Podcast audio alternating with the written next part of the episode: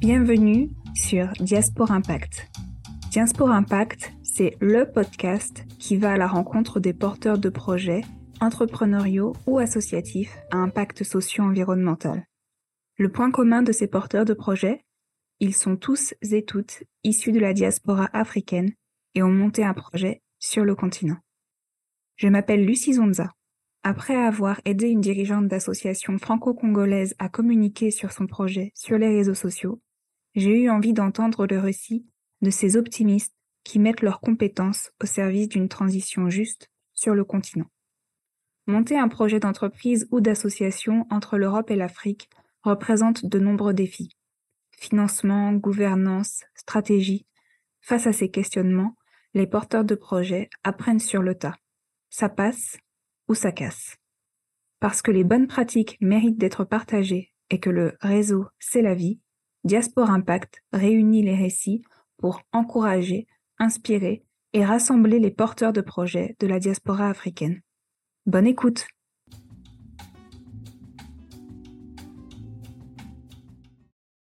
Bonjour à tous. Aujourd'hui, je reçois Francis Dosso-Sognon pour qui va nous présenter son, son... Alors du coup, je vais reprendre. C'est l'intérêt. Bonjour à tous.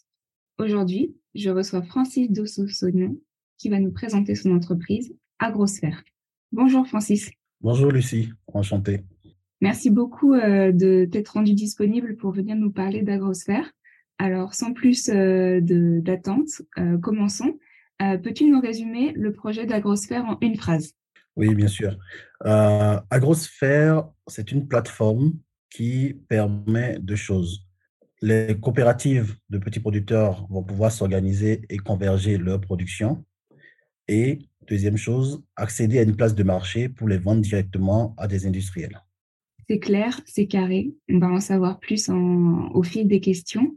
Est-ce que tu peux nous expliquer comment cette euh, l'idée du projet euh, t'est venue, où vous êtes venu, si vous travaillez dans un collectif, et les débuts du projet en fait Quand est-ce que l'aventure Agrosphère a, a commencé officiellement officieusement? Alors, euh, est né il y a quelques années en arrière. En 2017, j'ai monté avec un, ami d'enfance, un associé qui s'appelle Yezid Salami. On a monté ensemble donc cette structure de conseil qui s'appelle Acumen Network pour faire de l'accompagnement de la digitalisation en Afrique parce qu'on sentait qu'il y avait un besoin de, de, de, de l'expertise acquise en Europe dans des missions ou dans des rôles très, euh, très euh, prétentieux et très ambitieux, de, de, de retourner cette expertise-là vers l'Afrique et de partager ça euh, et d'en faire bénéficier les acteurs économiques locaux. et on a commencé à réaliser certaines études et certaines de ces études de, de digitalisation ont porté sur le secteur agricole. Mmh. donc, on a identifié des opportunités dans ce secteur-là. et au bout d'un temps, voilà, moi, j'ai décidé de monter ce projet euh, qui euh, a commencé, on va dire, euh, de la filière ananas au Bénin. Et ça a évolué jusqu'à donner aujourd'hui ce que ça a donné. Donc, le, le, projet au départ ressemblait pas beaucoup à, à ce que c'est aujourd'hui. Bon, en même temps, c'est le propre de, de beaucoup de, de, petites entreprises, beaucoup de startups. Il faut être capable de, de faire évoluer son projet, de l'adapter aux réalités de ce qu'on constate sur le marché. Donc, c'est ce qu'on a fait en 2019 et, et 2021, on a été beaucoup plus au clair sur ce qu'on voulait faire d'agrosphère, de quoi est-ce que réellement euh, les, les, acteurs du monde agricole africain avaient besoin, on a créé la société très officiellement en avril 2021, euh, d'abord au Bénin parce que c'est là où euh, on, a, on a testé et, et, construit le, le, le, discours et construit la solution. Et ensuite, en début 2022, en France, parce qu'on a aussi cette ambition-là d'accompagner les acteurs européens qui ont des, déjà des besoins de, de, sourcing de matières premières en Afrique, euh, qui sont pour certains déjà présents en Afrique, les accompagner à avoir une, une autre approche de leur sourcing avec une visibilité euh, complète de toute la chaîne de, de, de valeur qui précède justement l'entrée de la matière première dans, leur, dans leurs usines. D'accord. Et donc, il y a une société au Bénin et une société en France. Donc, il y a au moins deux sociétés dans, dans le groupe euh, Agrosphère, ces deux sociétés opérationnelles. Oui. Alors, on, est, on a l'ambition de, couvrir, en tout cas en première priorité, l'Afrique de l'Ouest francophone. Donc, c'est sur cette géographie qu'on est en train de travailler aujourd'hui. Euh, on est au Bénin, on est en Côte d'Ivoire et on, est en train de, planifier de s'étendre en 2023 sur d'autres géographies aussi. Donc oui, il y, a, il y a, plusieurs entités locales et il y a euh, une entité en France. D'accord, je comprends. C'est un projet maintenant qui commence à, être bien, euh, bien rodé donc depuis 2019 avec un premier projet de plateforme et donc un développement. Euh, comment est-ce que vous l'avez euh, financé ce projet? Est-ce que euh, vous êtes parti sur fonds propres ou bien est-ce que vous avez pu obtenir rapidement des subventions? Parce qu'il y a quand même un, impact social et environnemental. Comment ça s'est passé le financement en fait du projet?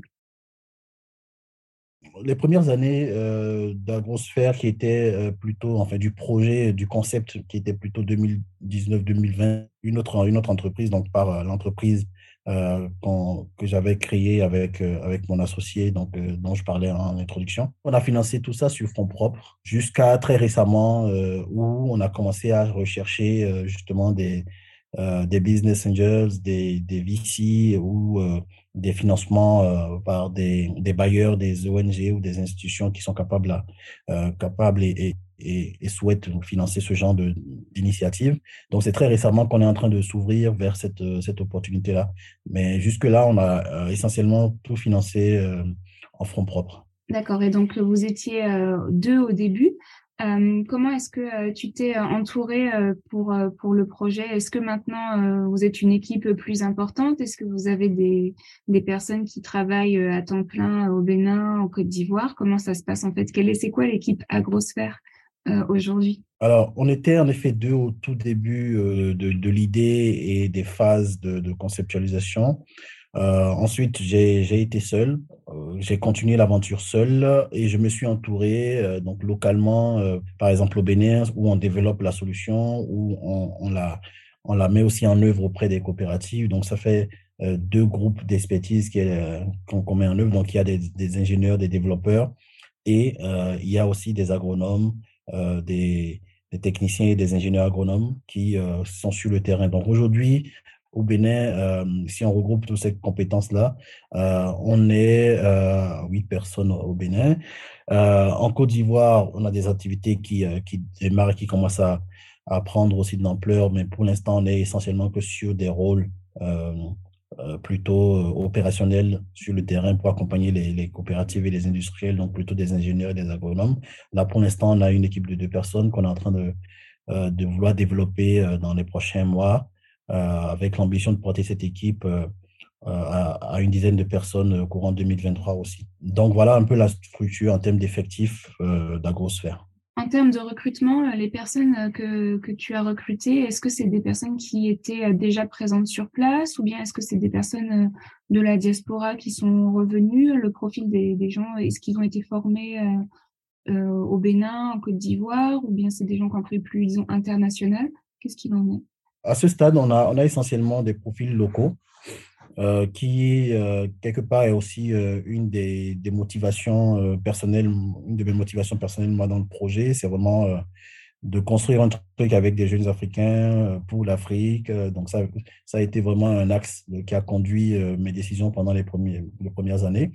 Mais très honnêtement, on est en train d'arriver à une étape où, avec, en, grandissant, en, grossissant, avec la, la, la croissance qu'on qu'on a et les ambitions surtout qu'on a, euh, il faut qu'on soit capable d'aller justement chercher des, talents en dehors de ce qu'on peut trouver localement, où euh, voilà, il y a quand même des choses intéressantes, des, personnes très intéressantes, mais le, vivier peut être vite limité quand on, cherche vraiment euh, des profils très pointus.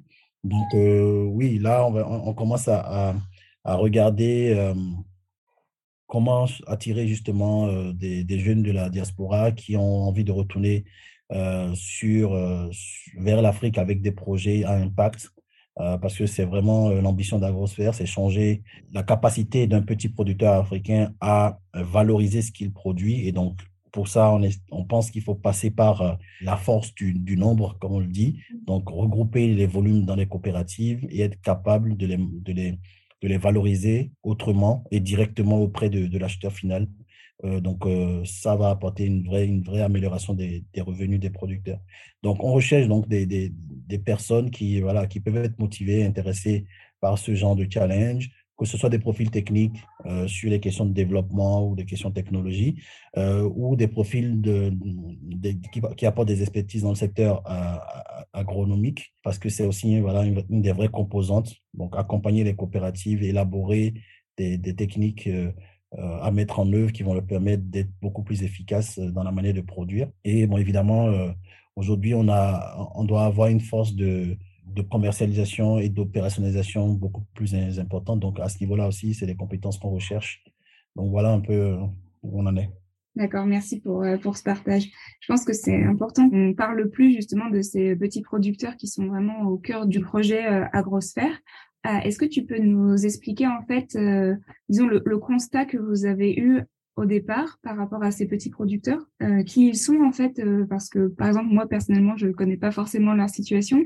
Est-ce que c'est des personnes qui se retrouvent à cultiver sur un terrain près de leur maison, qui vendaient à l'origine seules face à une personne de la chaîne d'approvisionnement euh, Quel était leur profil à l'origine Qu'est-ce que vous leur proposez Et quand vous leur proposez cela, à quel problème vous répondez en fait? Euh, J'étais un peu impatient, Lucie, qu'on en vienne à cette partie-là, parce que le contexte, la genèse et tout ça de l'agrosphère, c'est très intéressant, mais tout ça existe parce qu'on a découvert une situation et on a vraiment l'ambition avec, euh, avec mes équipes d'y apporter une solution durable. Et cette situation qu'on a, qu'on a découverte, c'est quoi L'agriculture en Afrique, c'est des petits producteurs. Donc, très, très grande majorité, je dirais, euh, je ne sais plus les chiffres exacts en tête, mais ça doit tourner autour de 95% des producteurs. C'est des gens qui sont qualifiés de petits producteurs parce qu'ils ont euh, autour de 2 hectares maximum. Et donc, même la moyenne doit être dans certaines filières. Quand on prend par exemple le maïs, euh, la moyenne est en dessous d'un hectare. Donc, ça veut dire que c'est des gens qui font des petites surfaces, mais dans une, dans une agriculture plutôt tournée vers la consommation personnelle mhm. et la revente des surplus. D'accord? Donc, ça, c'est le deuxième constat. Le troisième constat, c'est que, évidemment, on produit en Afrique comme aujourd'hui, on produit en Afrique comme on produisait il y a 30 ans ou 40 ans en arrière. Et j'exagère un peu le trait volontairement, mais c'est quasiment ça la réalité. Mhm. Parce que les techniques se transmettent à l'oral, où on reproduit ce que euh, le parent faisait ou euh, l'arrière-grand-parent faisait, ainsi de suite.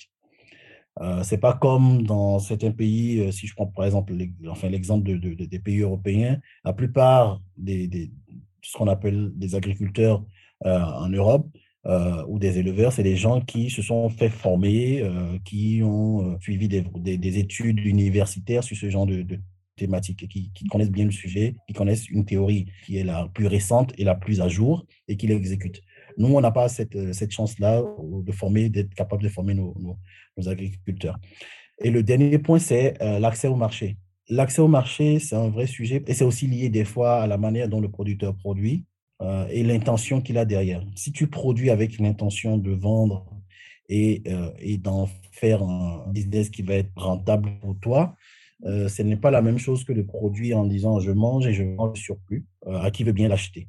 Et donc, ça fait le, le, le jeu de, des gens qu'on appelle des pisteurs ou des petits agrégateurs qui vont faire le tour des petits producteurs, acheter les volumes, les regrouper et aller les vendre. Et c'est ceux-là, en réalité, qui gagnent de l'argent sur les produits qui sont, euh, les matières premières qui sont, qui sont produites.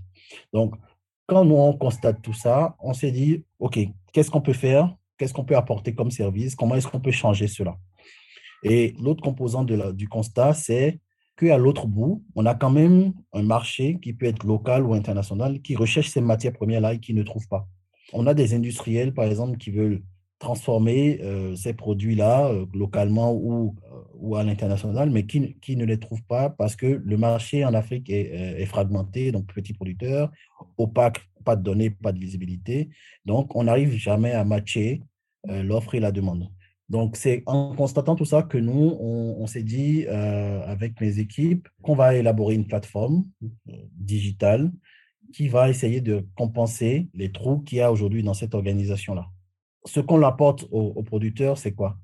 C'est la capacité d'être efficace en coopérative. Les coopératives souvent existent, mais c'est des coopératives qui apportent très peu de valeur ajoutée aux membres parce que, à part le fait d'exister souvent, Au mieux, elles peuvent permettre de se retrouver et de discuter, d'échanger sur les problématiques que, que, les producteurs ont. C'est déjà très bien.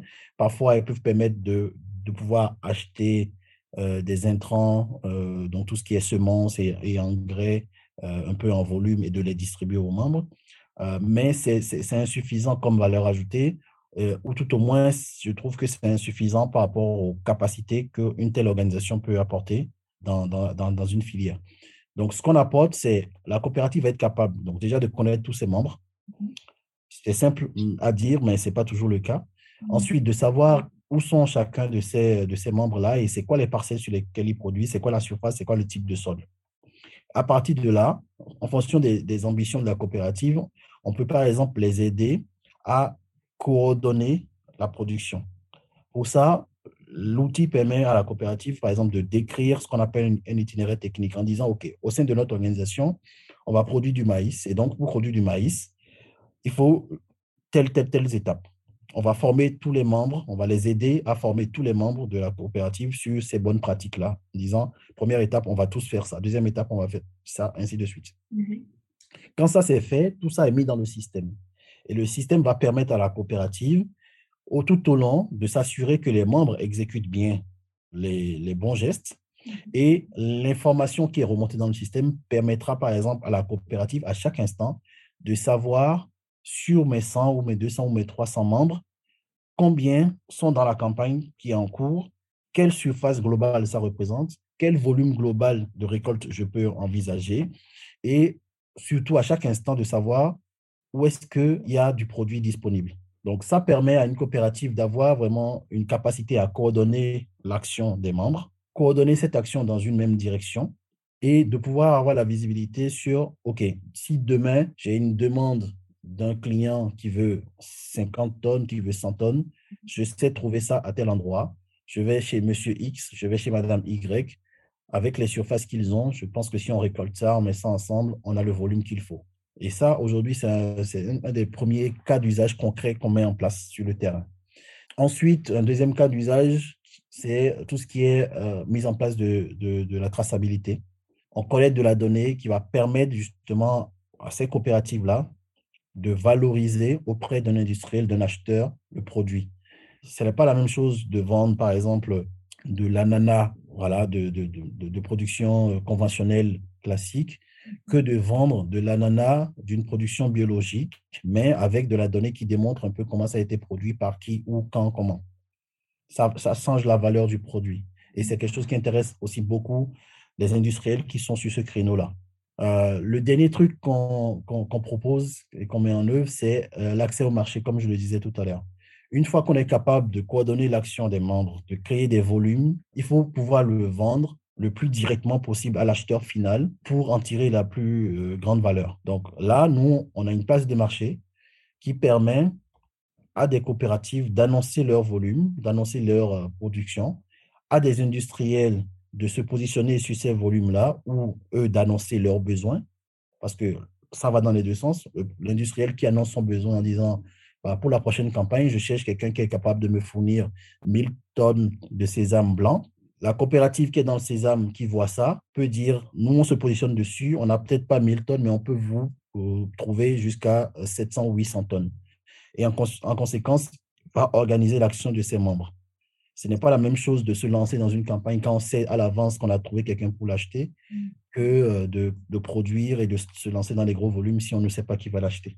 Donc, c'est cette mécanique-là qui est la troisième vraie valeur ajoutée qu'on met sur la table, c'est l'accès à un marché où vous allez discuter entre professionnels, parce que nous, on fait un gros filtrage en amont. C'est comme, un, on va dire, un réseau fermé, un club fermé de producteurs et d'acheteurs qu'on fait se rencontrer, en fait. Donc, ce n'est pas n'importe qui qui vient annoncer des volumes, ce n'est pas n'importe qui qui vient pour euh, les acheter. On, crée comme ça cette communauté de confiance où les coopératives vont travailler avec des industriels. Donc, voilà un peu de manière concrète ce qu'on fait euh, chez Agrosphère sur le terrain.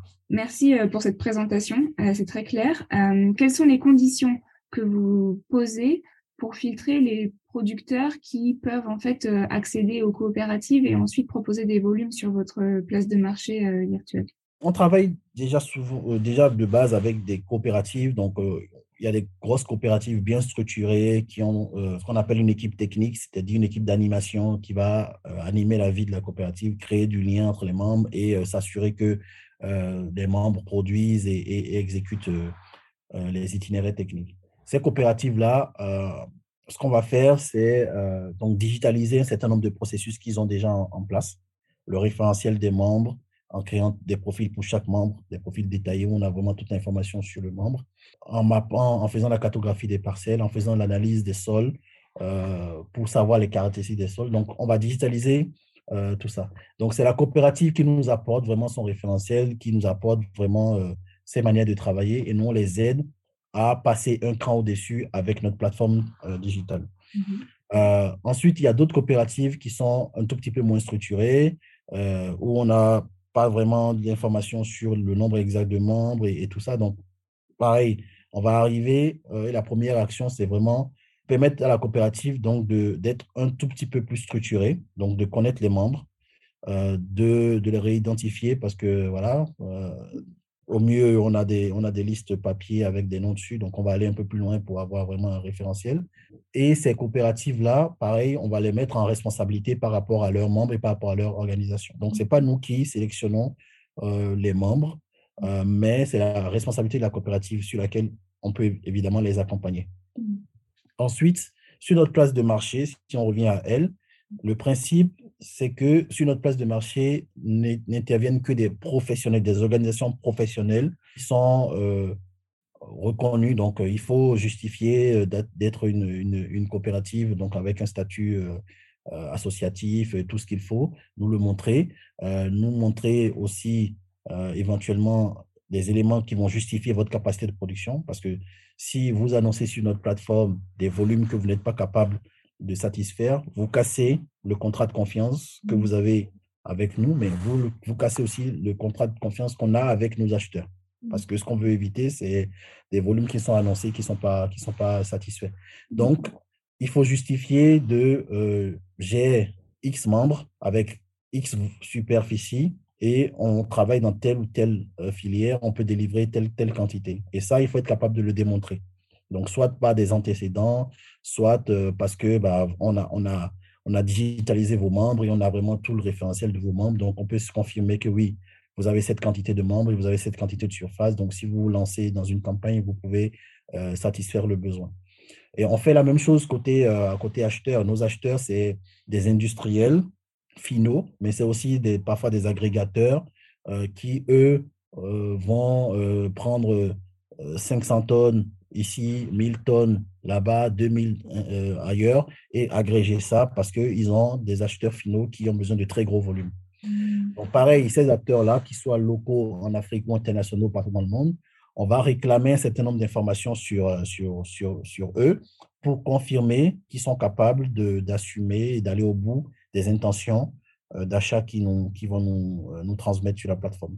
D'accord, donc vraiment il y a cette idée de contrat de confiance euh, et créer un, une plateforme sur laquelle euh, les acheteurs peuvent avoir confiance et aussi euh, les, les, producteurs pour être sûr en fait que les volumes produits soient achetés au, au, meilleur prix. Et d'ailleurs le mot du prix me permet d'avancer sur le sujet. Il y a ce sujet de rémunération des producteurs.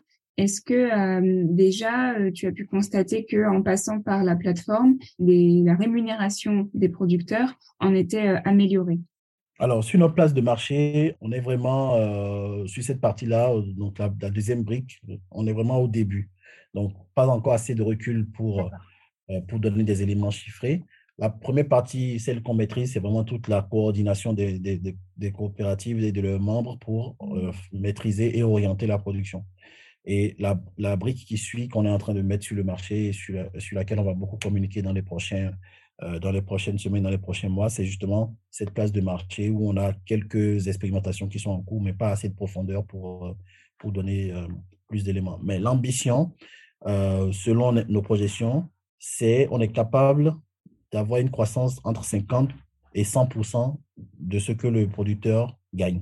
Parce qu'on coupe les intermédiaires, parce qu'on améliore aussi le rendement.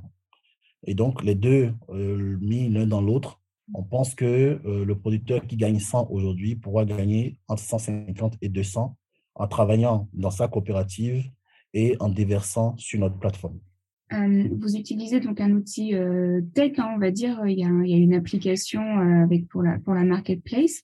Est-ce que c'est quelque chose que vous avez développé en France ou bien est-ce que les développeurs sont présents au Bénin ou en Côte d'Ivoire? Comment ça s'est passé ce processus de développement de l'outil marketplace?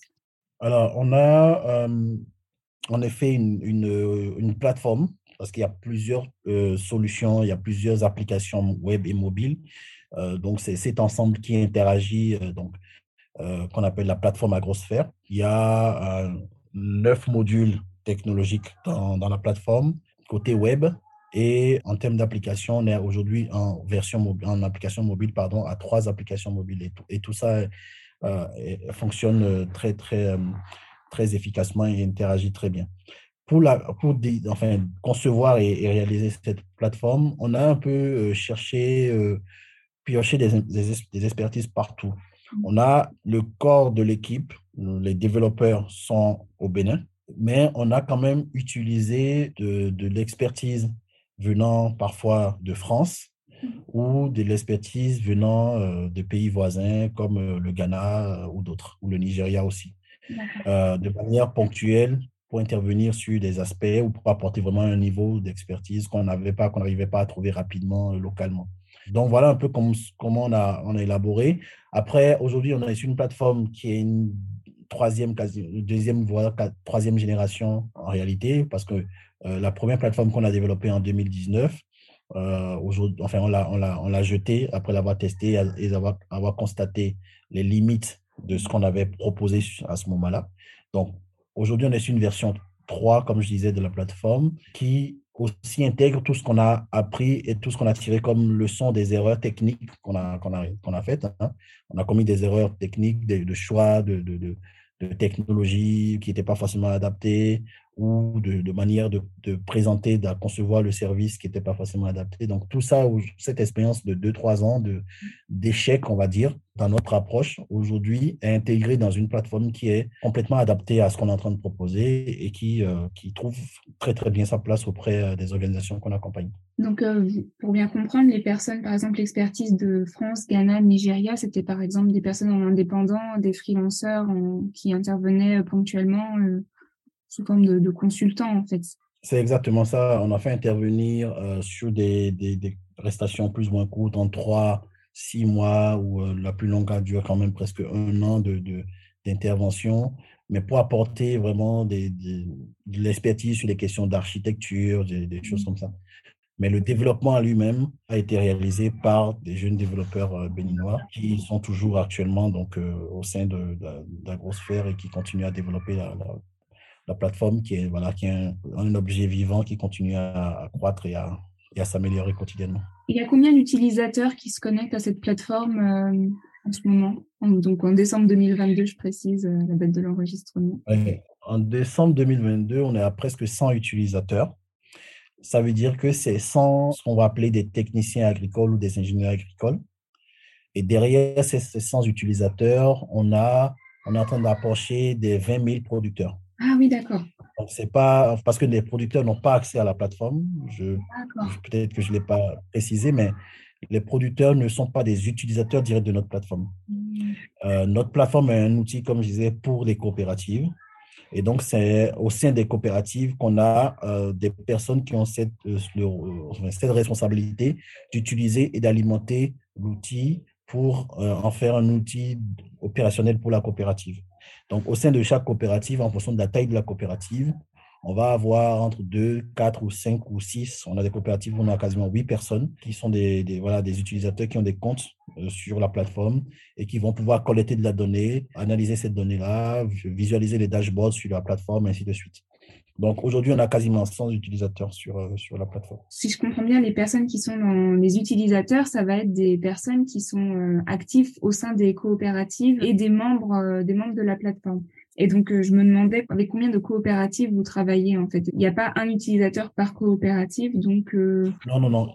C'est bien ça. Il n'y a pas un utilisateur par coopérative. Comme je disais tout à l'heure, sur une coopérative de, par exemple, on travaille avec une coopérative de, de près de 2000 personnes. Ils ont une équipe technique de 8 personnes. D'accord. On, est, on a aussi d'autres coopératives de plus petite taille, de 200 personnes, qui ont une équipe de une ou deux personnes. Donc, en fait, c'est cette équipe-là, au sein de la coopérative, qui a accès à la plateforme, qui va utiliser les applications mobiles de la plateforme pour euh, collecter de la donnée ou faire des formations aux membres et euh, qui va utiliser l'application web, la plateforme web pour visualiser des tableaux de bord et analyser tout ce qui est en train de se passer sur le terrain. Donc, c'est ceux-là qu'on appelle nos utilisateurs. Les bénéficiaires, c'est les producteurs. Pour nous, dans notre langage, le, le producteur est un bénéficiaire de nos services. Le producteur n'est pas un client, il n'est pas un utilisateur du service. Le client, c'est la coopérative ou l'industriel. L'utilisateur, c'est l'équipe technique de la coopérative ou les équipes terrain de l'industriel. Mm. Euh, voilà, c'est un peu ça la, structuration des utilisateurs chez nous. En termes de coopérative, bon, la question est un peu difficile à répondre parce que des fois, certains clients sont des regroupements de coopératives. Ah. Euh, on peut se demander si on compte le client comme coopérative ou l'ensemble des petits, euh, des petits groupements qui constituent. Parce que le client qui est pas à 2000 membres, par exemple, en réalité, ce n'est pas une grosse coopérative, c'est une fédération de petites coopératives. Et donc, dans cette fédération de, coopératives, on a à peu près 60 coopératives qui constituent donc ce bloc de, de 2000 producteurs. D'accord. Sur la plateforme aujourd'hui, on a, on a plusieurs centaines de coopératives. D'accord, plusieurs centaines de coopératives. Si on inclut en fait celles qui sont regroupées en fédération. C'est ça.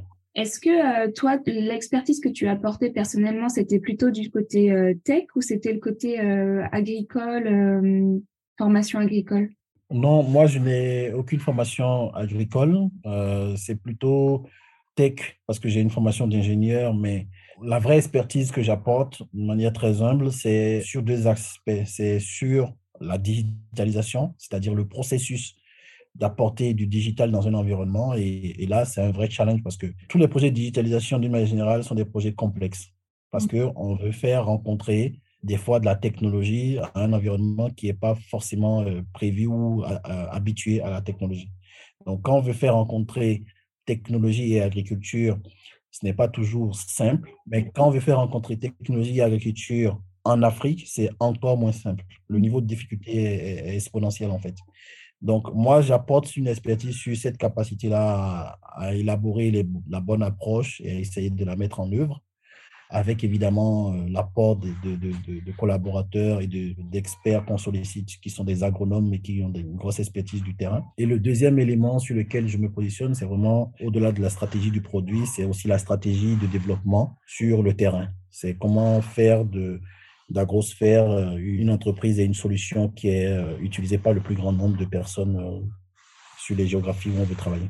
D'accord. Donc une mission de développement de projet, en fait, c'est la vision en fait aussi que, que tu portes. C'est ça. C'est vrai que sur la digitalisation, si jamais tu as des éléments en plus à partager, je trouve ça intéressant parce que déjà, je pense qu'effectivement un projet de digitalisation en France, comme voilà, disons plutôt disons dans la partie disons en Europe, ça peut ne pas forcément être simple parce qu'il peut y avoir des résistances, des problèmes techniques. Et toi, euh, donc euh, comme tu l'as dit, tu portes un projet de digitalisation euh, au Bénin, donc sur le continent africain, où je pense dans certains endroits peut-être que le processus, la digitalisation de la société est peut-être moins poussée qu'en France, même s'il y a quand même l'utilisation du téléphone qui me semble très développée. comment justement tu as réussi en fait à porter un discours de digitalisation positive faire en sorte que ça soit vu comme un plus De manière très, euh, très transparente et très humble, je vais te dire que je continue euh, à apprendre. Euh, parce que, comme tu l'as dit, bon, moi, j'ai j'ai une quinzaine d'années d'expérience dans des projets de digitalisation en, Europe avant de me lancer dans ce challenge-là d'essayer d'apporter la digitalisation dans l'agriculture en Afrique. Je ne suis pas le premier à le faire. Il y a des projets, des, entreprises qui ont commencé avant, avant moi. Hein.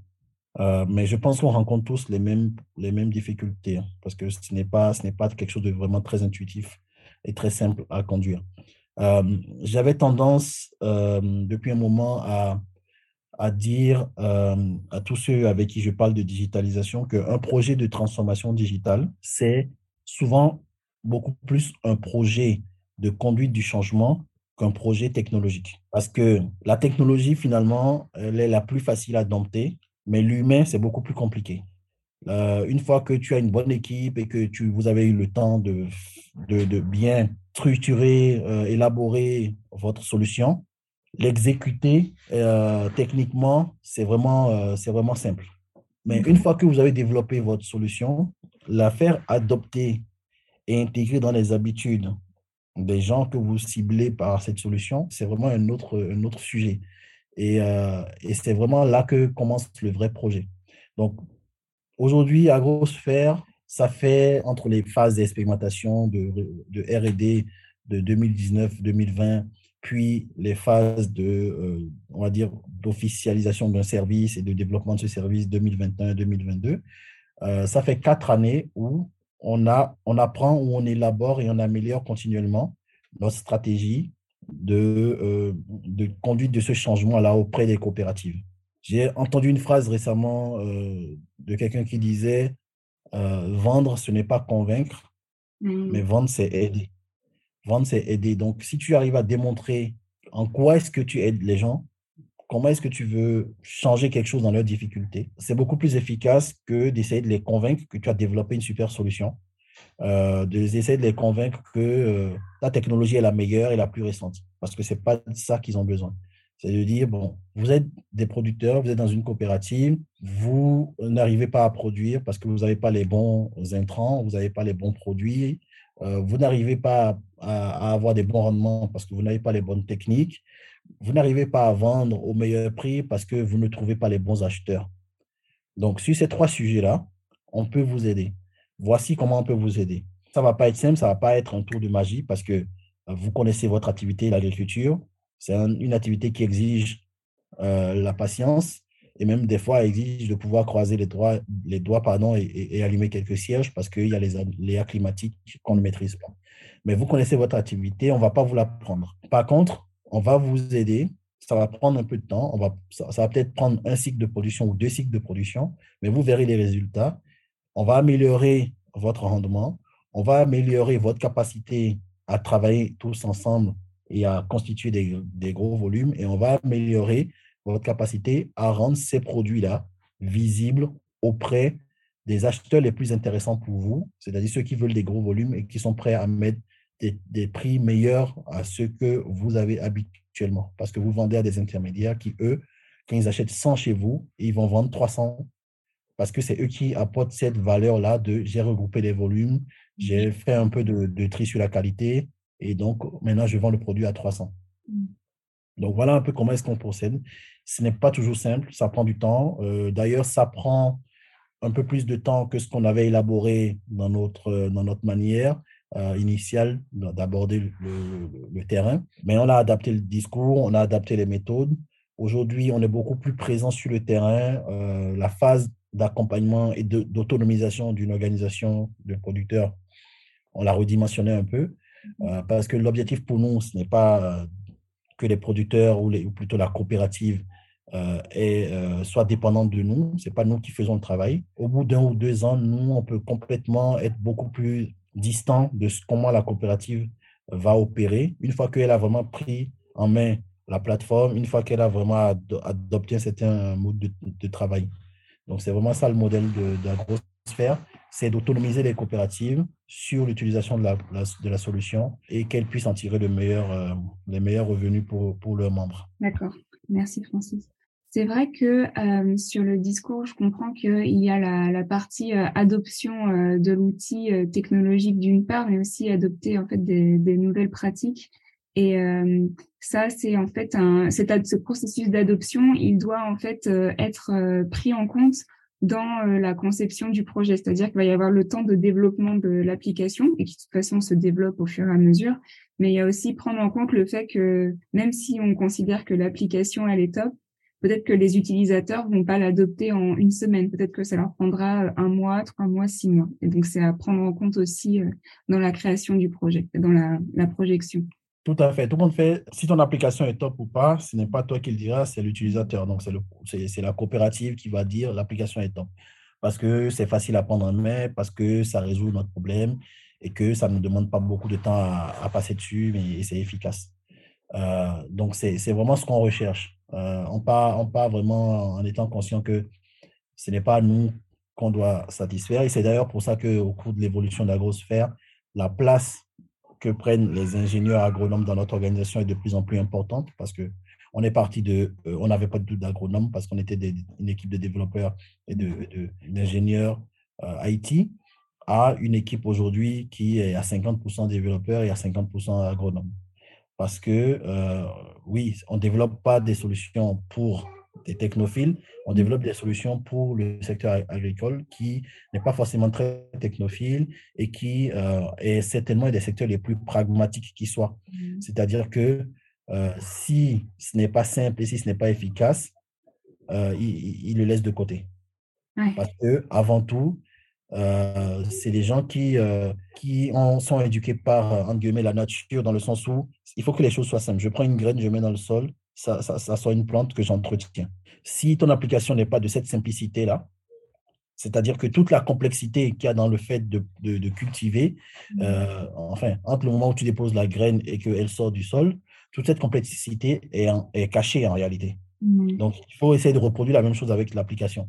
Toute la complexité de l'application doit être cachée et ce qui est présenté à l'utilisateur doit paraître hyper simple.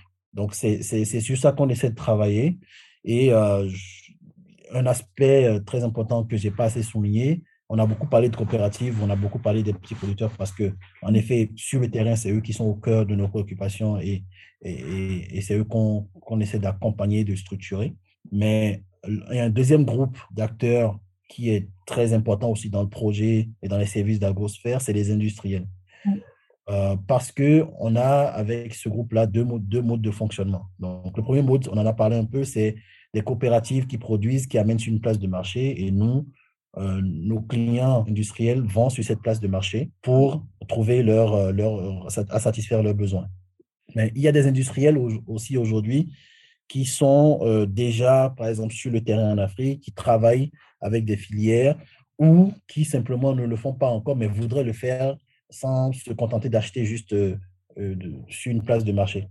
Et donc, ces industriels-là, notre plateforme est utile aussi pour, pour eux, pour les aider à structurer ce qu'on va appeler une chaîne d'approvisionnement.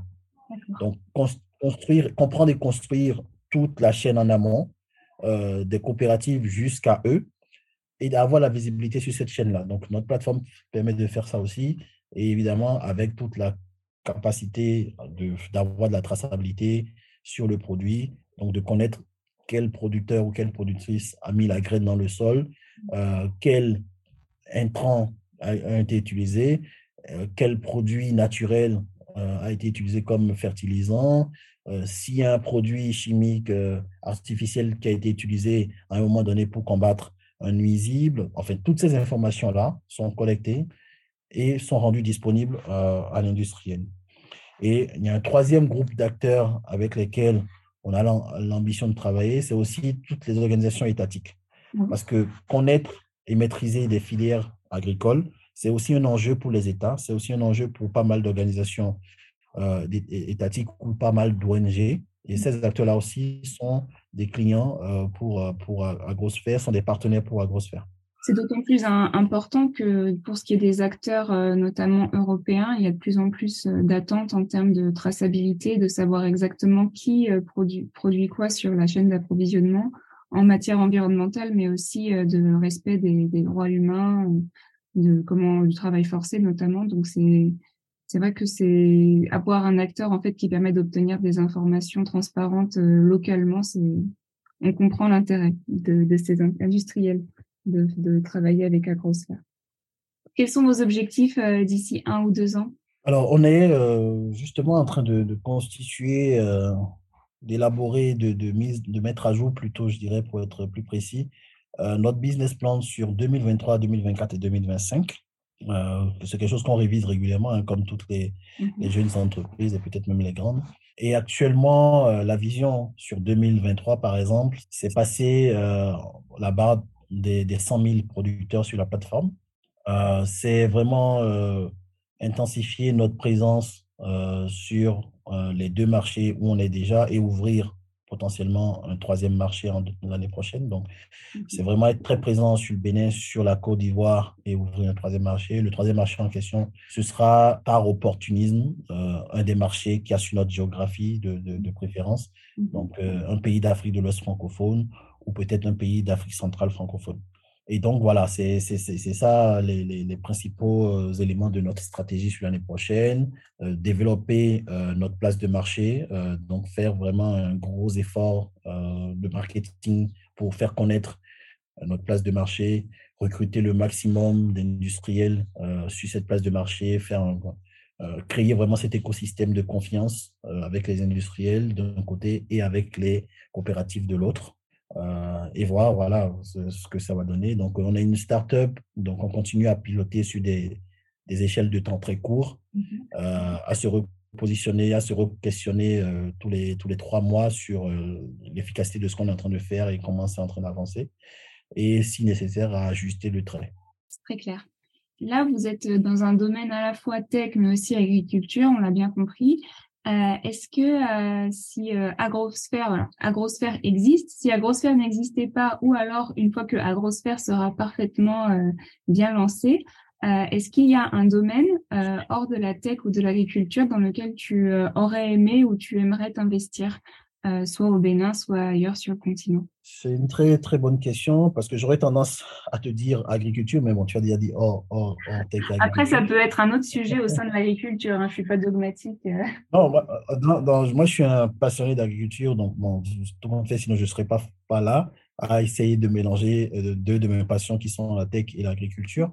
Je suis passionné d'agriculture et produire, produire, être agriculteur moi-même, c'est un de mes projets et pour l'instant, je n'ai pas j'ai pas beaucoup de temps à y consacrer, mais j'espère pouvoir y venir à un moment donné. Sinon, euh, l'autre sujet, peut-être en lien indirect avec l'agriculture qui, qui m'intéresse beaucoup, c'est euh, l'industrie et la transformation. Mmh. Parce que c'est la prochaine étape pour l'Afrique, si on veut vraiment euh, tirer le maximum de cette capacité qu'on a à, à, produire, c'est d'être capable aussi de transformer. Ça se fait de plus en plus. Il y a, il y a, il y a des beaux projets en termes d'industrialisation en Afrique. Euh, mais il n'y en a pas encore assez parce que le potentiel est vraiment énorme. Euh, donc, c'est un sujet qui m'intéresse. Euh, j'ai des, des, ambitions de, de, monter des usines de transformation, de semi-transformation, pas, pas, pas, forcément besoin de faire des choses très compliquées pour augmenter la valeur. Quand on prend par exemple la noix de cajou, c'est juste démentiel l'évolution du prix de, de, la noix de cajou entre le, le fruit cueilli le, fruit, le fruit pardon, euh, décortiqué mmh. euh, jusqu'au fruit, on va dire, euh, grillé qui est dans l'assiette, par exemple, sous forme d'amuse-gueule. Mmh. L'évolution de prix est juste démentielle. Et jusqu'à présent, en Afrique, on ne fait que produire le fruit et le vendre tel quel, à peine décortiqué. Et donc, on prend très, très peu de la, très, très peu, pardon, de la valeur qui est créée. Donc, c'est un exemple comme parmi tant d'autres. Il y a énormément de secteurs dans laquelle on peut faire des transformations pas très compliquées et, vraiment euh, accroître la valeur de, de, des produits agricoles en Afrique. Donc, c'est quelque chose qui m'intéresse beaucoup. Après, je suis, euh, je suis engagé euh, dans, dans, le social, dans des, dans les associations, et c'est vrai que je n'en ai pas parlé, mais euh, Agrosphère a aussi une association. parce qu'on s'est rendu compte dans, cette, dans ce challenge de transformation euh, dans l'agriculture et dans ce challenge de conduite de, de, de changement que au-delà des techniciens qui vont être les utilisateurs de notre plateforme, d'accord, il mhm. faudrait qu'on euh, accompagne et qu'on sensibilise les bénéficiaires, c'est-à-dire les producteurs. Euh, cet accompagnement et cette sensibilisation euh, qui revêt un peu, je vais dire aujourd'hui le, le, terme de lutte contre l'électronisme, c'est-à-dire lutter contre l'illettrisme électronique, euh, ah n'était pas forcément une mission apportée par Agrosphère, parce que Agrosphère, c'est une entreprise qui, qui, est à but euh, lucratif. Mhm. Euh, donc, on a créé une association qui s'appelle Action pour le monde rural, qui a cette ambition-là, donc de d'accompagner le monde rural au sens large vers une meilleure sensibilité au digital. Donc, mhm. on fait des formations de découverte, de, de familiarisation avec des outils digitaux. Donc, c'est des sujets qui m'intéressent beaucoup. la techno, le, comment est-ce qu'on peut changer des, des, la, la, vie des gens avec une dose minime bien pensée de technologie. Mmh. comment est-ce qu'on peut changer des équations économiques avec un effort de transformation dans certaines filières? Voilà, il y a beaucoup de ces sujets-là qui m'intéressent et qui, qui peuvent m'occuper si si demain euh, Agrosphère euh, n'était pas ou si demain Agrosphère devient une grosse euh, entité qui peut, qui peut se passer de mes, de mes services, je pense que voilà, j'ai d'autres projets très intéressants qui, qui m'attendent. Oui, voilà, si jamais tu as plus de temps qui est dégagé, tu ne chômeras pas, il y aura d'autres projets qui pourront accaparer ton attention. Et pour ma dernière question, est-ce que tu aurais un conseil parmi ceux que tu as déjà distillés dans, dans, notre entretien que tu pourrais donner aux membres de la diaspora qui souhaiteraient comme toi développer un projet à, impact social ou environnemental dans leur pays d'origine ou sur le continent? Je serais un peu prétentieux de vouloir donner des conseils, c'est pas trop mon truc. Mais moi, je peux, enfin, je peux répéter ce que j'ai appris je peux répéter ce que j'ai constaté. Donc, on peut en effet appeler ça conseil, mais bon. Euh, je, je, pense que euh, il faut essayer euh, et il ne faut pas sous-estimer la difficulté. très honnêtement, c'est très très difficile d'entreprendre d'une manière générale et c'est très très difficile d'entreprendre en Afrique. le pourquoi du comment, je ne vais pas forcément rentrer dans les détails parce que ça va être différent dans, dans, dans, différents, dans, dans, dans chaque contexte, mmh. euh, mais c'est vraiment difficile. Mais en même temps, si on le fait pour les bonnes raisons, si on le fait euh, parce qu'on veut euh, apporter quelque chose, parce qu'on veut changer quelque chose, évidemment, on veut gagner de l'argent, mais il faut que ce ne soit pas la seule motivation parce qu'on ne gagne pas vite de l'argent quand on entreprend, contrairement aux, aux idées reçues qu'on peut, qu'on peut voir ou qu'on peut entendre à, gauche, à droite. Euh, on ne gagne pas vite de l'argent en, entreprenant. Donc, il faut vraiment avoir des vraies motivations profondes et, euh, il faut, faut, être euh, très, très souple, surtout quand on est dans une approche diaspora où peut-être on a eu le temps, je vais dire, de, de, désapprendre, même si on a eu une enfance, par exemple, en Afrique, mmh. ou si on n'a pas eu de toute une enfance en Afrique, euh, c'est encore plus vrai. On, ne connaît pas réellement euh, l'Afrique. Moi, j'ai jamais travaillé en Afrique hein, avant de me lancer dans, dans ces projets entrepreneuriaux. Mhm. Euh, j'ai étudié en France, j'ai commencé à travailler en France. Donc, les premiers, mes premiers contacts avec le monde professionnel en Afrique, c'était dans le cadre de ces projets-là. D'accord. Donc, voilà, ça a été un peu, un peu, un peu dur. De, de voilà, il faut, il faut apprendre des codes. Il faut, voilà. Donc, ce n'est pas, pas simple. L'autre vraie difficulté que moi j'ai rencontrée, même si on, tu peux, on peut, on peut s'y attendre on peut l'anticiper, c'est la ressource humaine. La trouver partout, c'est difficile. En Afrique, ça l'est aussi.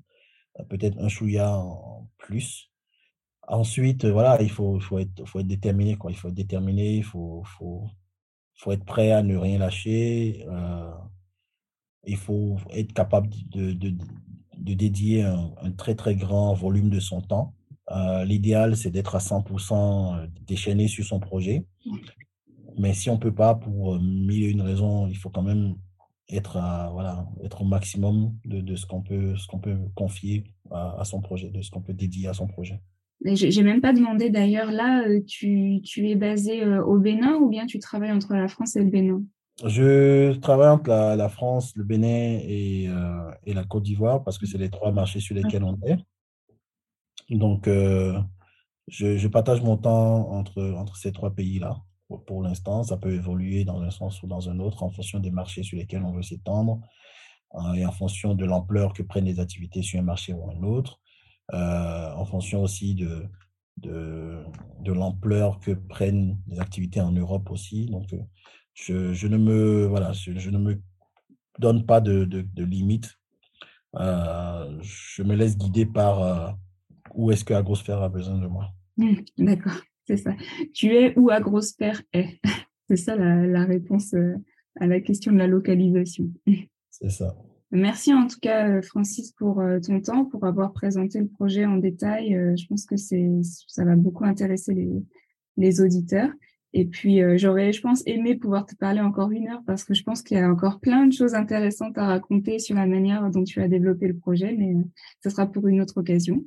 En tout cas, je te remercie encore et je te souhaite une très bonne journée. Merci, merci Lucie. Euh, je ne t'ai pas remercié en introduction pour l'invitation. C'est un grand honneur. J'aime beaucoup parler de mon projet, comme tu as pu l'entendre. Euh, j'aime beaucoup raconter cette aventure qui me, qui me passionne, qui, euh, où j'ai réussi à embarquer une petite dizaine de, de, de, personnes avec moi et j'ai l'ambition de, faire beaucoup plus. Bon, en réalité, c'est plus d'une dizaine parce qu'au-delà de l'équipe, il y a nos clients, donc ça commence à faire beaucoup de monde. Euh, j'espère que ce nombre va, va, continuer à grossir. J'espère peut-être aussi avoir l'occasion d'être de, d'être réinvité dans un prochain numéro. Euh, et d'ici là, je te dis bonne chance et euh, je, je, je t'écouterai avec beaucoup d'intérêt. Merci beaucoup, Francis. Au revoir. Ciao, ciao. Et vous, quel impact aimeriez-vous avoir sur le continent africain? Si cet épisode vous a plu, commentez-le, notez-le et surtout, partagez-le autour de vous. C'était Lucie Zonza pour le podcast Diaspora Impact. Retrouvons-nous très vite pour un prochain récit.